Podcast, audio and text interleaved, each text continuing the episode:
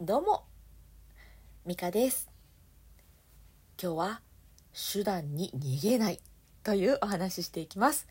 息子の宿題についてのお話です。この配信では、ボイストレーナーの私が育児の気づきを声と絡めたり絡めなかったりしながらお伝えしております。ツイッターではコミュニケーションや声に関する発信をしておりますので、チェックしに来てくださると嬉しいです。そしてお役に立ったらいいねとかシェアしていただけたら嬉しいです。さあいかがお過ごしでしょうか？おかわりありませんか？え今日はねこの息子の宿題問題がちょっとね家族会議にまで発展したので その時の気づきをお話ししていこうと思います。私の息子は小学校2年生になりまして、えーとまあ、よくあるんでしょうね宿題をちょっとサボったりなんかして、えーできてないみたいなねまあこれまで1年生の頃は結構真面目にずっとやっていてあの自習学習っていうんですか？あれもすごい上手にできたねっていうことで壁に張り出されるぐらいの割と優等生というか、えそんな息子だったんですが2年生に入ってねもう もう呼び出されるしなんだというねこれまで3回もうすでに職員室に 先生に呼び出されて私がね私がよ私が呼び出されるぐらいのことなんですけど、まあ、そんな感じでちょっとやんちゃな息子になってきて いるんですけれど、えーなんかね付箋が貼ってあったんですドリルに。なんかなと思って、まあ、そこまで見てなかったんですけどチェックしてみたらやってないページに付箋が貼ってあって先生からここをやっておこうねっていうサインだったんですね。であーと思って、えーこれが実は2回目なんです。なのでちょっとお父さんも交えてちょっと相談したいんだけどっていうことで家族会議が始まりました。でこの時に気がついたのが旦那さんはねまあいろいろ話をちゃんと聞いた上で、んまあでもちゃんとやろうやとしか言えんよっていうふうに言ったんです私なんかちょっとハッとしてこれまで私は息子に対してほなどうしたらできるだろうねっていうことでこういうふうにしたらできるかな。こうやって考えたらできるんじゃない？みたいな感じで一生懸命こう手段を一緒に考えたりとかうん、まあ、こんなんどう？みたいな話をしてたんですけどそうじゃなくて多分ねどうすればいいかって自分で考えていかなきゃいけないというかまあそれこそが力になる。人が言ってたことをやっていくよりは自分でこうするといいかもって工夫したことの方がね空身になるじゃないですか。でも私はそこをちょっと何て言うんですかねサポートしすぎたっていうか、う んあの転ばぬ先の杖じゃないですけどなんか手手助けをしようとしすぎていて彼の考える力とか、えー彼のやる気っていうのを奪ってしまっていたのかもしれないっていうふうに思いました。で旦那さんはねちゃんと彼の話を聞いてえじゃあこれってこういうこと？えじゃあこれはこういうことなのかなっていうふうに一つ一つちゃんと確認をしてああまあでもそれってもうちゃんと頑張ろうねしかないよっていうふうに言ってなんかねああそうか。私は手段に逃げてたのかもしれない。うんなんか一緒に考えようとすることで解決しようとしてたけどそれってうん違ったなって 違ったというかもしかしたらですけどね、うん、なんか彼のやる気っていうのを削いでしまってたのかもしれないなっていうねなんかそんな風に思った出来事でした。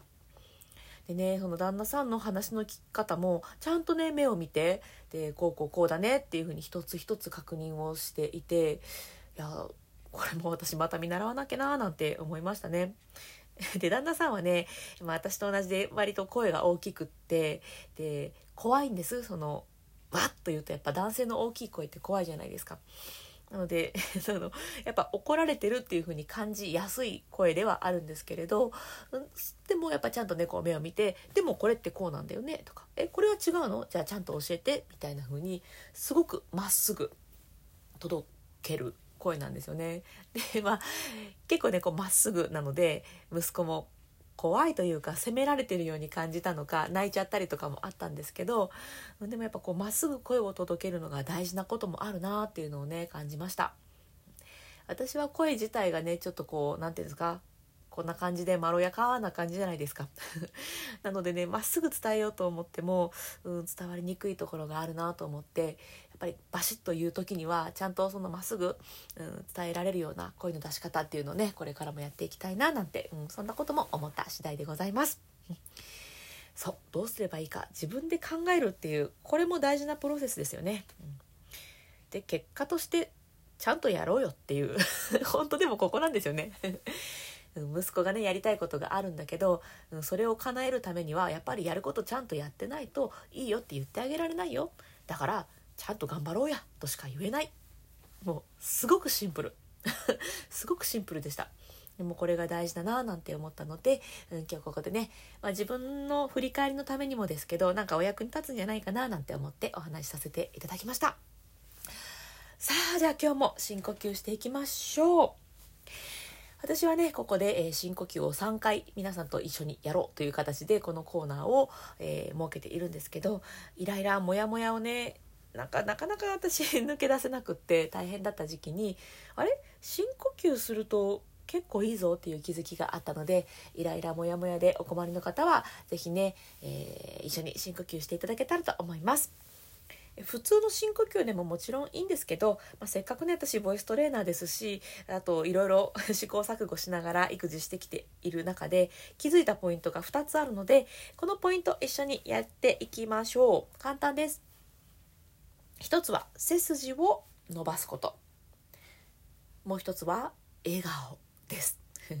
簡単でしょ？そう背筋伸ばして笑顔でゆっくり深呼吸するとイライラモヤモヤから早く抜け出せるんですよね。では一緒にやっていきましょう、え一度背筋伸ばして体の中の空気全部吐き出しましょう。あ呼吸は鼻からでも口からでも両方でも OK です。私は鼻から吸って口から吐いてます。ではゆっくり吸います ゆっくり吸いましょう。吸って。はい。じゃあ笑顔でゆっくり吐きます。イライラモヤモヤは息と一緒に吐き出してデトックスするようなイメージです。吐き切る。もう一回吸って。背筋と笑顔キープです。吐きます。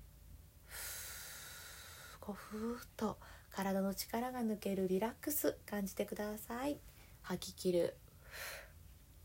最後吸って。はい。吐きましょう。リラックス。デトックス。吐き切って終わります。はいいかがでしたでしょうか？